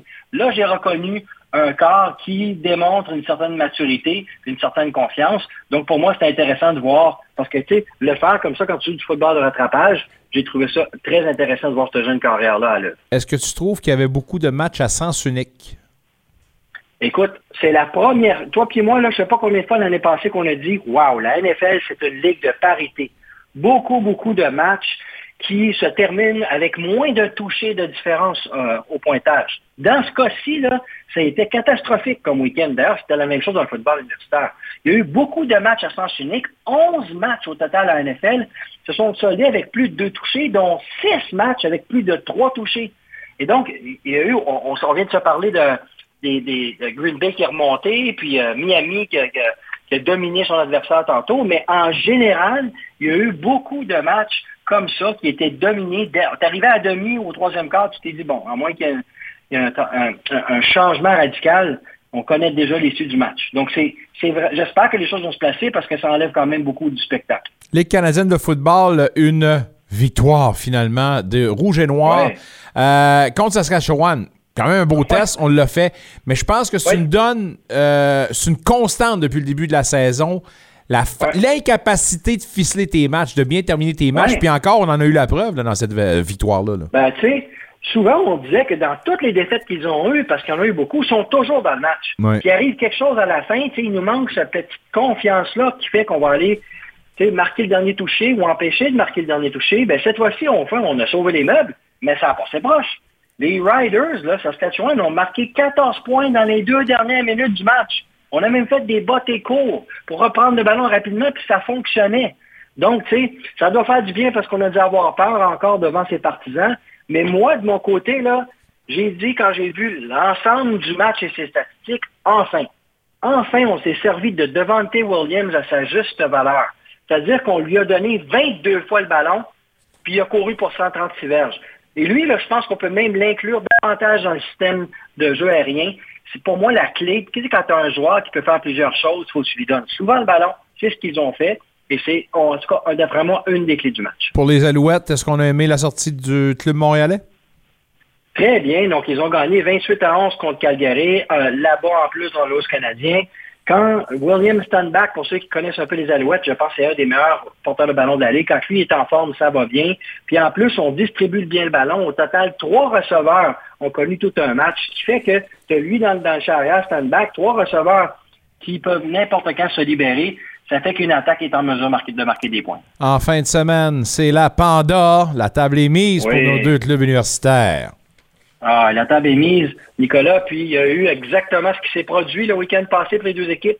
C'est ce que toi et moi, on avait prédit la semaine dernière, c'est-à-dire que les GGs rendaient visite à l'Université Western. Ouf! Ça doit être long à se rendre en autobus jusque-là puis revenir parce que eux, ils démolissent tout le monde. Ils ont, ils ont gagné 50 à 17 contre les GGs. Et c'est pas une surprise pour moi parce que ils ont couru pour 300 verges Western, puis il n'y a pas personne qui arrive à les contenir. Écoute, ils ont une moyenne de portée là, de 9 verges par course. À chaque fois que quelqu'un court avec le ballon, il fait 9 verges. Comment veux-tu gagner un match de foot? Et donc, j'enlève rien aux GGs. Ils ont fait ça à tous les adversaires. Puis pendant ce temps-là, l'Université de Carleton recevait à l'inverse une des équipes les plus faibles pour une deuxième semaine consécutive. C'était à Ottawa. Ils ont gagné 46 à 7 contre Toronto. Il y a quart arrière, Tristan Lefebvre, là. Franchement, là, il, commence à avoir une, belle saison, plusieurs complétions. Il est cinquième au pays dans le nombre de complétions de passes. Il est troisième au pays pour le nombre de passes de toucher. La table est mise. Les deux équipes ont maintenant une fiche identique. Puis on s'en va au match de la Panda le week-end prochain. Ceux et celles qui veulent vivre un happening, je vous invite à aller voir ça. Faut vivre ça. Oh, faut vivre ça au moins une fois dans ta vie. Alors allez-y, puis bonne chance aux deux formations. On va se parler jeudi, on en reparlera un peu plus justement de ce match de la Panda, mais on va se parler également avec nos lunettes de coach. On va me parler de la double responsabilité du secondaire de ligne. On dit souvent qu'à l'offensive, un quart arrière a toujours un paquet de décisions à prendre. On va regarder spécifiquement un joueur à la défensive qui est constamment en train de prendre une décision dès les deux premières secondes du jeu. Notre ami Marc Schreiber sur les lignes de côté. Bonne fin de soirée, mon ami, et à jeudi. Bonne semaine à jeudi. Marc Schreiber, deux fois la semaine, les mardis et les jeudis. On va discuter avec euh, Martin Saint-Jean, côté euh, Pooler. Euh, c'est sûr qu'il y a encore bien des questionnements concernant l'état de santé de Joe Burrow. Tellement que moi, j'ai, je ne l'ai pas choisi pour mon pool cette semaine. Je l'ai retiré en, fonction qu'on ne savait pas. Puis je pouvais pas me permettre de ne pas avoir de corps arrière. Martin, que, il a dû que j'ai dû aller dans un waiver pour aller chercher Russell Wilson. Ben oui, mais la semaine passée, il m'a donné 38 points quand même. Il était sur le banc. Il m'a donné 23 points. Dans cette défaite, tout de même. Amère défaite. Euh, lui, il l'a avalé de travers parce que c'est son club, les Broncos. Euh, poursuivons la discussion football avec Martin Saint-Jean. Martin Saint-Jean qui a eu des brûlements d'estomac depuis dimanche. T'en es-tu remis ou. Euh? Salut. C'est juste un cauchemar, hein, C'est pas d'autre chose que ça. Ça fait, ça fait-tu mal? Un, puis deux, est-ce que c'est inquiétant selon toi? C'est très inquiétant. C'est très, très inquiétant parce que tu payes très cher pour un entraîneur-chef. Un choix de première ronde, un choix de deuxième ronde, tu dis on, a un alignement intéressant, mais on, trouve qu'on n'a pas encore trouvé notre entraîneur-chef. C'est le quatrième coach qui passe en six ans à Denver puis tu accordes 70 points pour la troisième fois de l'histoire de la NFL et la première fois depuis 1966 euh, c'est honteux. C'est très, très honteux. Il n'y a plus personne qui avait envie de jouer cette rencontre-là. On parle pas d'une division 3 d'une université qu'on qu'on connaît pas du tout. Là. On parle d'une équipe professionnelle avec des joueurs chèrement payés pour faire leur travail. Euh, c'est euh, c'est vraiment épouvantable. Puis je trouve ça drôle de voir les gens, encore une fois, critiquer Russell Wilson. Je peux comprendre l'année passée, mais s'il y a bien un petit point positif, c'est pas nécessairement lui. C'est pas lui qui a échappé les deux ballons. C'est pas lui qui a été incapable d'arrêter le jeu au sol. Il connaît quand même un bon début de saison. Et la force de Denver des dernières années, c'était la défensive. Elle est présentement 31e. Donc, euh, c'est vraiment normal. Si tu n'es pas capable de redresser cette barque-là avec un gars comme Sean Payton, qui pourra faire cette job-là? Oh là là, ça brûle avec les Broncos. Euh, est-ce qu'il faut quand même reconnaître, ben, là c'était Broncos, on a commencé de même, mais crime, les Dolphins, wow. Je veux dire, un, si vous êtes un pooleur, prenez tout ce qui s'appelle Dolphin, peu importe le, quatrième échelon dans tout ça, mais cette offensive-là va créer des points puis va créer à, perpétuité au cours de la saison. Là. Allez voir aller comme ça. Là. C'est l'équipe qui a plus de joueurs en motion. 59,8% de leur jeu offensif. C'est toujours quelqu'un qui bouge juste avant que le ballon est en jeu. Euh, c'est de toute beauté. Euh, Mike McDaniel, qui est un jeune début trentaine, qui joue aux échecs tout simplement avec les collaborateurs défensifs. Il est incroyable, ce gars-là. Hein? fou ce qu'il fait. C'est vraiment incroyable. C'est c'est le nerd à la perfection. Là. Tu, tu le regardes, puis tu dis wow, je comprends pas tout ce que tu me dis, mais t'es hot, Mike. c'est carrément ce que tu lui dis. Il a l'air d'un spaceman dans ses points de presse. Des fois, il parle, c'est comme, il dit, euh, je joue au Lego, puis euh, j'ai trouvé ma femme. Ça, c'est difficile. mais Bad Belichick, je peux faire ça n'importe quand. C'est facile, ça. C'est incroyable. Le gars, il a pas peur, puis le gars, il est un iconoclaste du football. Je ça comme ça, là. Oh oui, exactement. Il est tellement dans, dans l'arbre génétique des, euh, des Mike Shanahan et tout ça qui, qui ont formé différents coachs dont Sean McVay. Euh, mais euh, tu lui donnes en plus un Tyreek Hill, un gars que t'es pas capable de couvrir, personne n'est capable, que tu joues deux zones, que tu joues homme à homme, que tu mets deux hommes dessus, Il n'y a absolument rien à faire. Il va toujours le mettre en motion. Il va l'employer n'importe où, même des fois dans le backfield. Puis cette semaine, ben, c'était les deux porteurs de ballon justement qui ont explosé.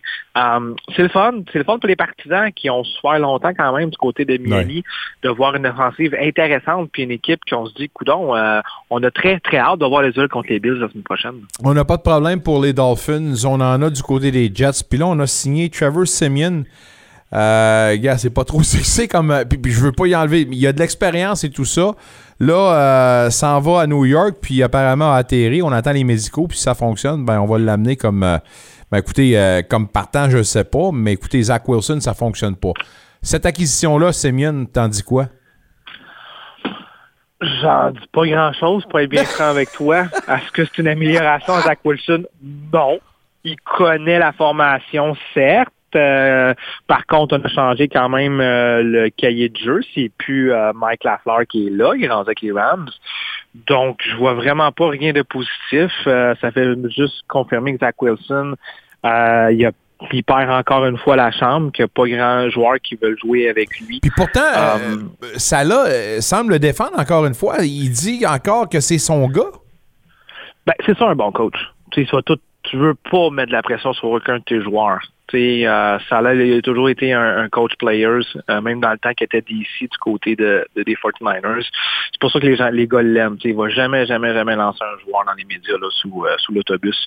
Donc, euh, il, va continuer à défendre toujours Zach Wilson, il va toujours dire que c'est son homme, qu'il va continuer avec lui, mais il sait très bien, puis il s'apprend vraiment un changement parce que les Jets, on le savait, on était encore prêts, on croyait beaucoup avec Rodgers, on a une belle pré-saison et tout ça, mais là, on le voit encore, on est un, un quart arrière d'être une équipe intéressante avec tous les éléments qu'on a. Garoppolo qui euh, est sous le protocole des commotions. faudra le surveiller. Si vous l'avez, en tout cas, je sais pas s'il y en a dans leur pool qui l'ont comme partant, mais il faudra cer- certainement euh, s'assurer qu'il soit apte à jouer, mais ça devient inquiétant pour les Raiders.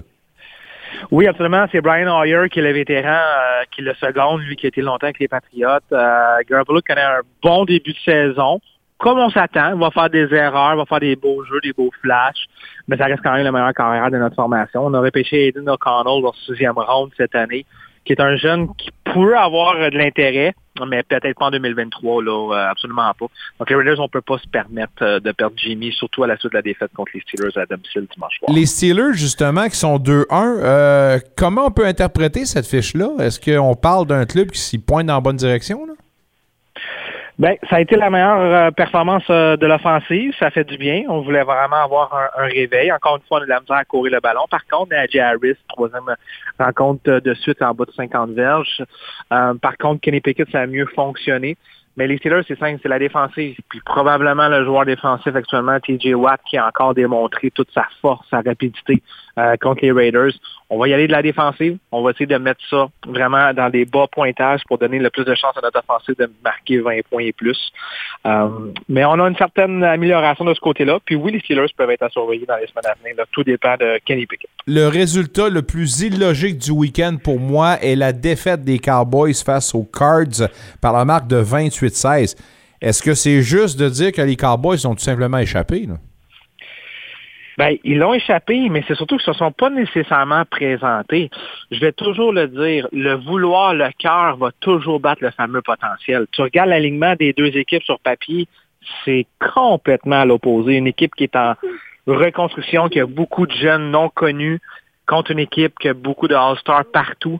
On a malheureusement perdu à trois jours d'avant euh, Diggs, qui était notre meilleur demi de coin. Euh, blessure qui met terme à sa saison. Donc on a seulement Stephen Gilmore comme demi de coin. Puis ça l'a paru. Je m'attendais pas à voir ça contre les Cardinals.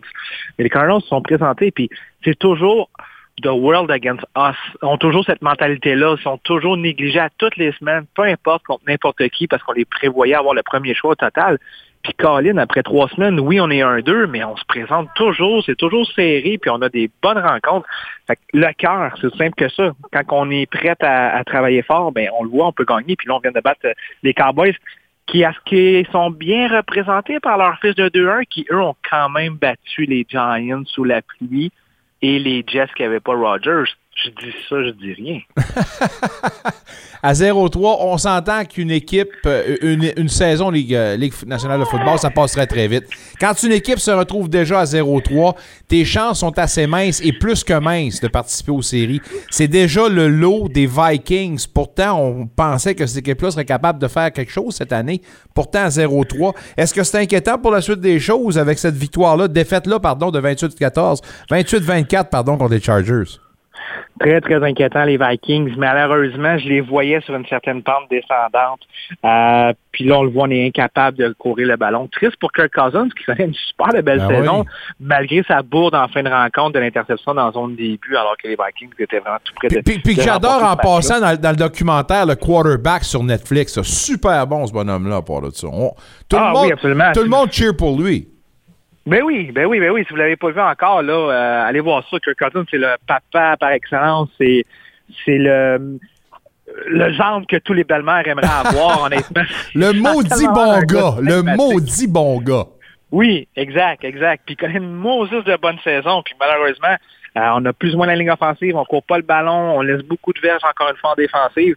À 0-2, tu as environ, mathématiquement de mémoire, 12% de faire les séries. À 0-3, c'est 5,6% C'est c'est fou la NFL. Tu le sais en partant si tu vas faire les séries ou non, ou presque, à moins de blessures graves ailleurs. Tu es dans une division où que les Lions vont bien, les Packers surprennent, tu peux pas avoir un dossier 0-3. Heureusement, tu as une autre équipe comme les Bears à 0-3 dans ta division, mais ça va être vraiment difficile, les Vikings. Et attendez-vous de voir les rumeurs d'un Kirk Cousins se faire échanger parce qu'il est à sa dernière année de contrat et on n'est pas sûr de le prolonger à Minnesota. Tant qu'à s'attendre, j'ai à te poser une question existentielle avant de te laisser. Pour les Bengals et Joe Burrow, euh, considérant qu'il n'est pas à 100% puis c'était évident encore une fois hier, on a une fenêtre des trois prochaines semaines où on va affronter Arizona, Seattle et le Titan du Tennessee. J'entendais euh, nos amis du NFL Network euh, Good Morning euh, Football ce matin, puis on disait que peut-être, peut-être, considérant son état de santé, est-ce que la fenêtre est là, idéalement, considérant la- l'opposition dans ces trois semaines-là, de peut-être le retirer pour une semaine pour le reposer? Est-ce que tu vois ça dans les plans pour les Bengals? Non, je vois pas ça, malheureusement. On a, on est seulement une fiche de 1-2. On a un Joe Burrow qui veut absolument être sur le terrain. Que 30% de Joe Burrow reste meilleur qu'un Browning à 100%. Hmm. Triste, mais c'est la réalité. Il y a peu de bons carrières dans cette ligue-là. Tu peux pas te permettre d'en échapper une autre dans ces semaines-là. Euh, on est dans une euh, conférence extrêmement forte. On le dit depuis des mois. L'américaine est supérieure à la nationale. Avec un dossier de 1-2, tu ne veux pas être un 2-4 dans trois semaines. Malheureusement, idéalement, dans, un, dans le monde parfait, oui, Joe Burrow devrait se reposer pour être plus frais en fin de saison et des séries. Mais les Bengals ne peuvent tout simplement pas euh, se le permettre s'ils veulent faire les séries. Lâche pas mon Joe, lâche pas mon Martin. Passe une belle fin de soirée et on se reparle dès la semaine prochaine. Parfait, avec plaisir. Bonne semaine à tous. Martin Saint-Jean, mesdames, messieurs, une fois la semaine, tous les mardis à cette adresse, grosse demi-heure consacrée au football. Du football, on passe au basketball de l'autre côté de la pause. Notre experte, entraîneur-chef de la formation féminine des GGs de l'Université d'Ottawa. En basketball, vous l'aurez compris, Rosanne Jolie on deck. On parle basket dans le vestiaire au 94.5 Unique FM.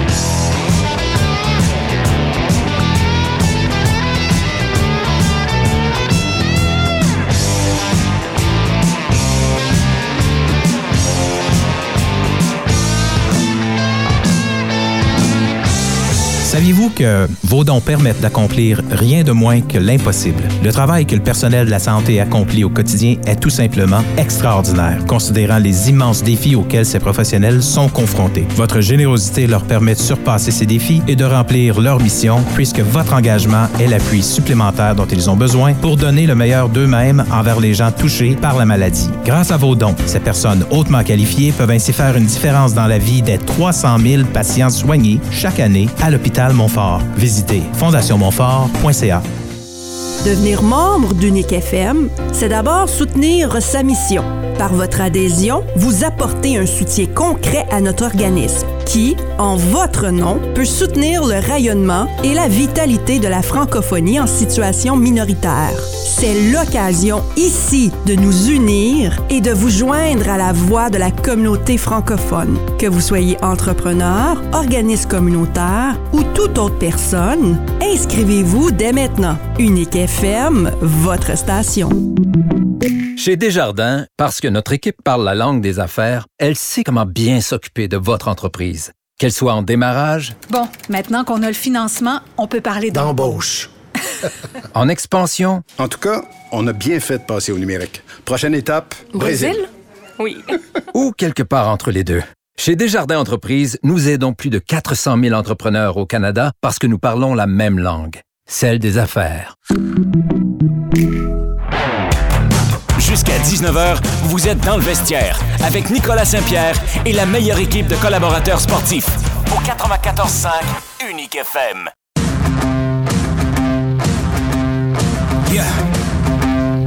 Salut, ici Thomas Chabot des sénateurs d'Ottawa. Vous êtes dans le vestiaire 94.5 Unique FM. When it all goes down, I'ma run this town. Hot Sam Bacho. 31-05 de temps de glaciaire. On ne verra pas l'uniforme demain, par exemple, contre les Canadiens, parce que les sénateurs en calendrier préparatoire sont à Montréal contre les Canadiens. Vendredi, notre prochain match euh, à domicile et sur nos ondes d'ailleurs.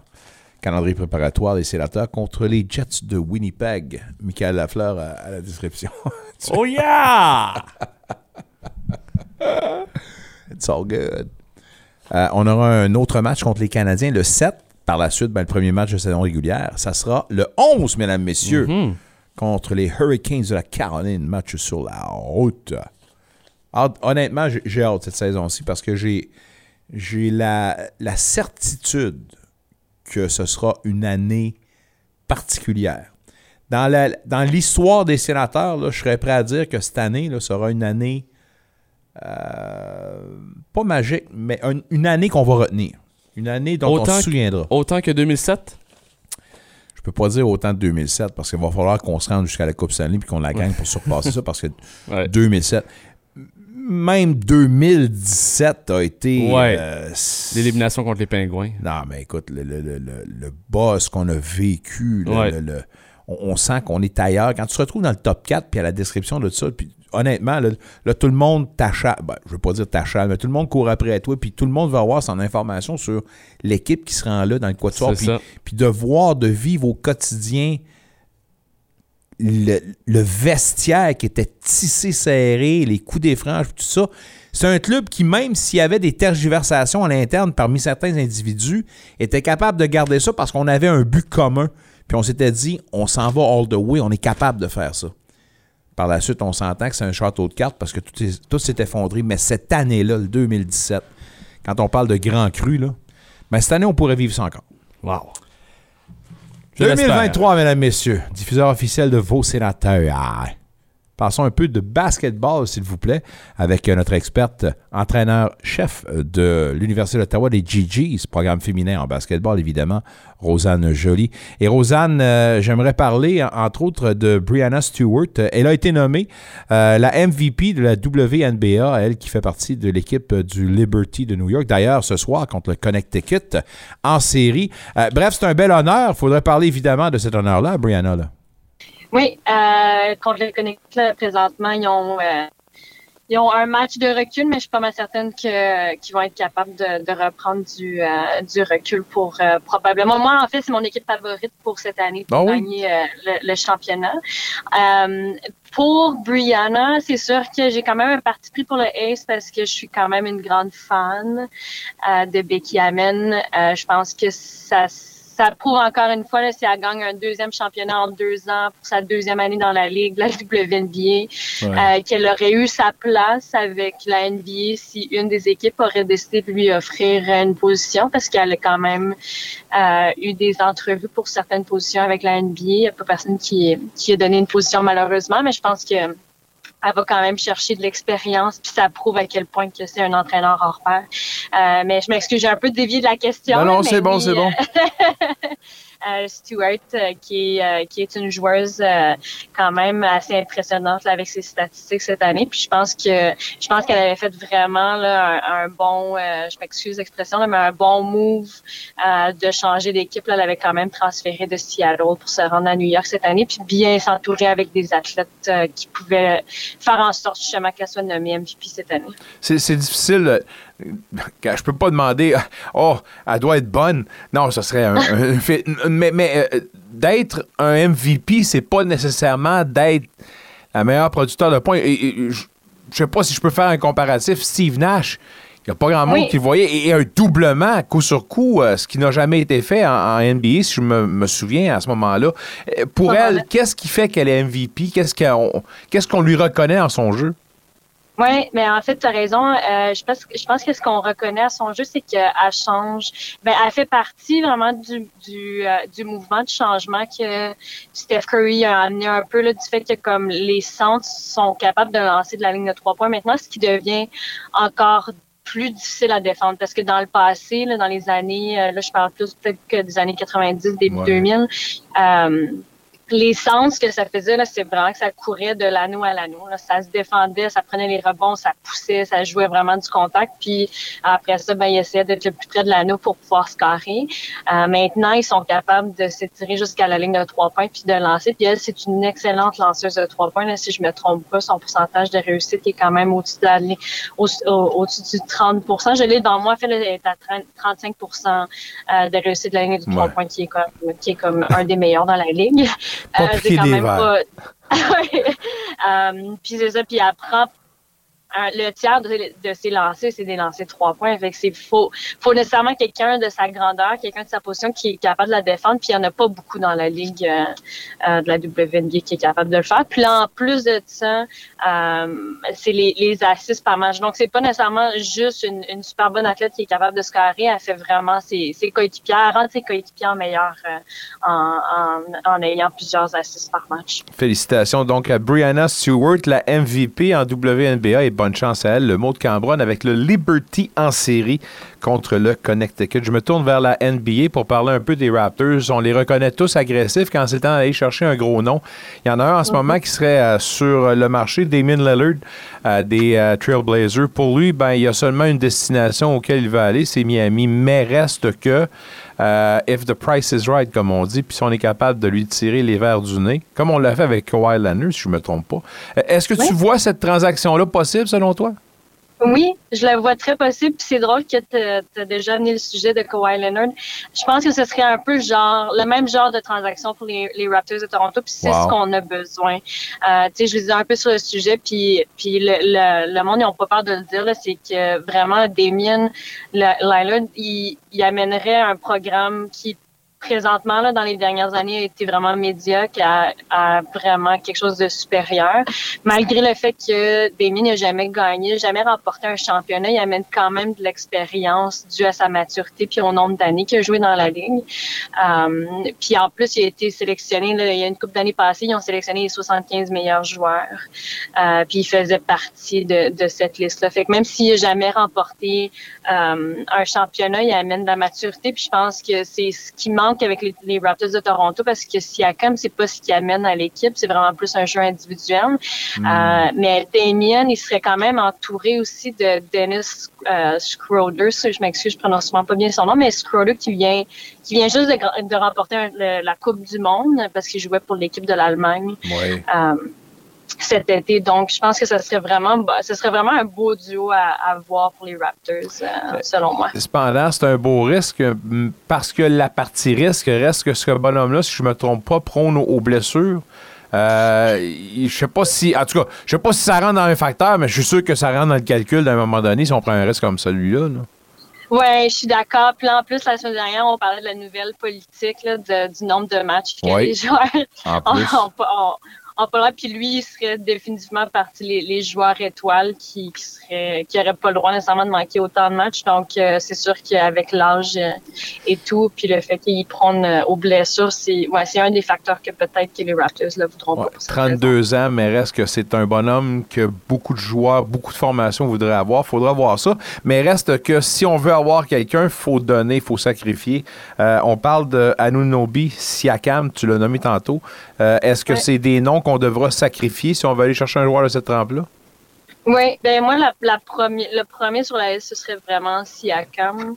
Euh, parce que euh, c'est ça, je trouve que ça fait déjà plusieurs années qu'il est avec le programme, puis je sais que les Raptors ont travaillé super fort pour le rendre joueur plus élite, joueur étoile, euh, puis on- il, a, prouvé, je pense qu'il est capable de mettre le, ballon dans le panier, mais je pense qu'il manque cette expérience-là, vraiment d'avoir des joueurs avec plus d'expérience, plus de maturité, parce que c'est un jeu d'équipe à la fin de la journée, puis c'est vraiment l'éthique de travail qui manque peut-être, avec l'expérience de Damien, c'est peut-être ça qui va apporter.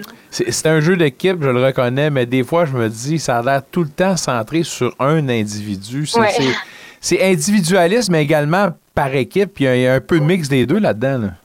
Oui, ça va. Ouais, définitivement, je pense qu'il il doit vraiment dans les organisations avoir de la, de la transparence pour que vraiment les joueurs respectent leur rôle. là. Euh, pas, ça reste que c'est une business, puis euh, chaque joueur aimerait ça être la joueur, le joueur vedette puis avoir le gros contrat. À signer, mais euh, mais t'as raison. Moi, je suis pas une méga fan de la NBA à cause du fait justement que c'est un peu plus individualiste. La Coupe du Monde, pour moi, c'était tellement c'était tellement un cadeau, c'était tellement un bonbon à regarder Ouais. euh, comparé à ça, mais c'est ça, ça reste quand même que c'est du 5 contre 5 sur le terrain. Euh, de l'autre côté, en fait, du côté du Pacifique, les Warriors, on a un Steve Kerr qui va entamer une saison, en fait, sans prolongation de contrat. Il y en a pour dire, ben voyons, c'est correct, mais reste que le pouvoir décisionnel d'un entraîneur est affaibli quand tu entames la dernière année de ton contrat. Reste que lui dit qu'il veut rester, puis on semble pas dire le contraire du côté de la direction, mais étant donné que c'est quand même ça, une épée de Damoclès qui va lui pendre sous le nez tant que ça ne sera pas signé, c'est dur de s'imaginer que Steve Kerr pourrait se retrouver ailleurs dans la NBA. C'est dur à s'imaginer parce que c'est ça, ça fait quand même super longtemps qu'il est avec les Warriors, puis je pense qu'il fait vraiment partie de la communauté, puis euh, puis je pense que les fans, si je me trompe pas, ils seraient vraiment contents du fait qu'il reste pendant plusieurs années. Moi, je serais curieuse honnêtement de le voir à un autre, à- dans une autre organisation. Euh, j'ai, je lisais là, il y a pas si longtemps que ça, il y a une couple de journées passées, puis il y avait il y avait un article du dû au fait que Steph Curry met vraiment Steph Curry est la raison du succès de plusieurs de ses coéquipiers. Euh, puis dans l'article, ça disait aussi le succès de l'entraîneur. Euh, je pense que ce serait, je serais curieuse de savoir qu'est-ce que l'entraîneur pourrait faire dans une autre organisation s'il y aurait autant de succès euh, ou si son succès, ben oui, c'est sûr que lui aussi a été un joueur de la NBA extraordinaire. Il, a, quand même joué aux côtés de Michael Jordan. Euh, mais est-ce que c'est vraiment Steph Curry qui fait en sorte qu'il y a eu autant de succès avec les Warriors? Ou c'est juste son talent comme entraîneur parce qu'il jouait une des positions qui permet qui lui permet aujourd'hui d'être un bon entraîneur. Fait que moi, je pense que je serais curieuse de le voir dans une autre organisation. Il y a un parallèle à faire avec ce que tu viens de dire là, puis le fait de Bill Belichick avec les Patriots. On dit souvent qu'il a gagné tous ces championnats-là en raison de Tom Brady. Maintenant, Exact. toujours à la recherche de championnats sans Tom Brady. Bref, un autre débat, mais pour euh, Steve Kerr, ça sera définitivement un sujet qui fera la sellette tant et aussi longtemps, tant qu'à moi, qu'on n'aura pas signé cette prolongation, cette dite prolongation. Euh, je veux parler un peu du basketball féminin universitaire, puis je comprends que l'honneur est revenu quand même euh, tard au mois de mai, euh, mais je voudrais quand même reconnaître qu'elle a été nommée MVP euh, cette année chez euh, les athlètes féminines. Sarah Gates de McMaster, une fille que tu connais pour les avoir affrontées. Peux-tu me parler justement Ouais. de, de l'ampleur de l'accomplissement? Oui, ben en fait, c'était euh, c'était le, le programme au complet de McMaster. Euh, euh, Sarah Gate, dans ses premières années, en fait, si je me trompe pas, à sa première année universitaire, elle a gagné, elle a remporté un championnat national. Euh, cette année-là, il y avait eu des transferts euh, de la de- des États-Unis, des filles, des Canadiennes qui revenaient au Canada pour terminer euh, leurs années d'éligibilité. Donc, cette année-là, il y avait une équipe extraordinaire. Euh, puis depuis, ils n'ont pas gagné de championnat, sauf que ça restait que Sarah Ben c'était elle la joueuse, puis c'est elle qui faisait une énorme différence dans ce programme-là. Euh, L'année passée, quand elle a remporté la joueuse la plus utile de la ligue, il y avait pas, il y avait, il y avait même pas aucun doute que c'était la meilleure en termes de, de statistiques. Euh, c'est pas à chaque année qu'on qu'on voit quelqu'un avoir en moyenne plus de de 30 points par match. Là. Euh, fait que pour une, en plus pour la position qu'elle joue, qui est, qui est plus euh, ailière, euh, elle était capable de lancer extrêmement loin de la ligne de trois points. Euh, mais mais sa force aussi c'était sa, sa puissance euh, parce que c'était pas une petite garde. Là. Elle était capable aussi d'aller jouer à l'intérieur, amener son défenseur, puis aller vraiment le dos à l'anneau, puis terminer des deux côtés. Fait que c'est une joueuse assez impressionnante. Là, euh, je suis pas sûr que tu vas aimer la prochaine question, mais t'en, moi, t'en poser une petite, une petite twist. Si tu avais cette année dans ton édition à nommer une possible MVP, ça serait laquelle? Ouf. Euh, euh, J'essaie de me souvenir celles qui avaient été nommées euh, dans les joueurs étoiles puis qui sont de retour.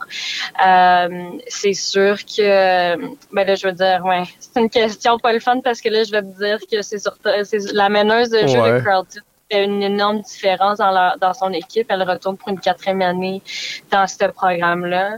Euh, puis là, en plus de ça, ils ont remporté un championnat national l'année passée, puis ils vont sûrement vouloir refaire la même chose, considérant que c'est toute des l'équipe au complet de retour, là, pratiquement.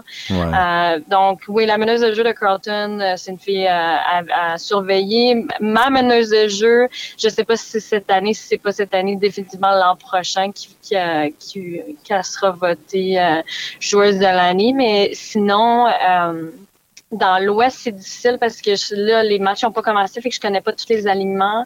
Euh, mais si j'avais, ouais, si j'avais à faire un choix maintenant, là, malheureusement, ce serait la meneuse, Non, la bon. meneuse de Carlton. c'est bon, c'est bon. On verra si tu as eu du fer là-dessus.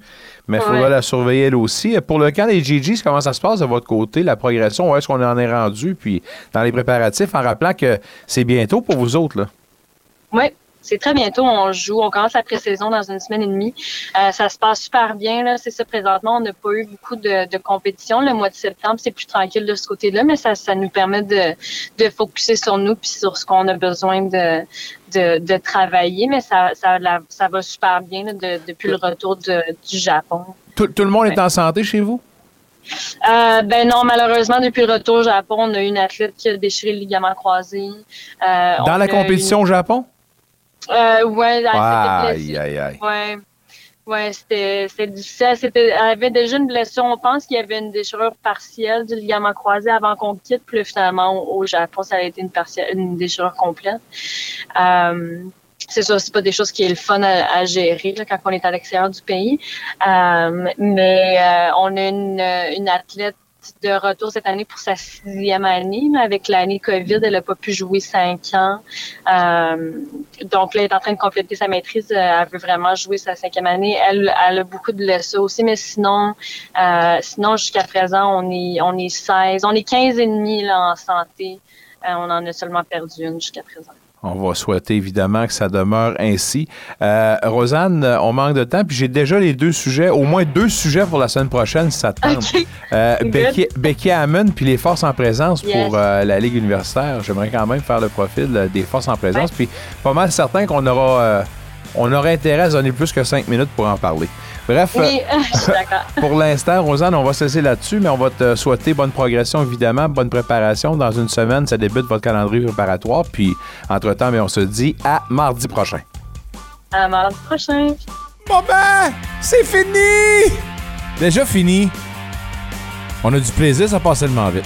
Euh, en direct, ça vient de se terminer, mais vous avez toujours la chance de nous réentendre si ça vous le tente. Si vous avez jamais la chance de nous écouter en direct, sachez qu'on est disponible en balado-diffusion sur Spotify. Merci à tous nos invités. Merci à Mick Lafleur. On avait des réponses sur la question du jour. On aura deux segments réponses demain, mesdames, messieurs, je vous le promets. Entre-temps, ben, bonne fin de soirée, à demain.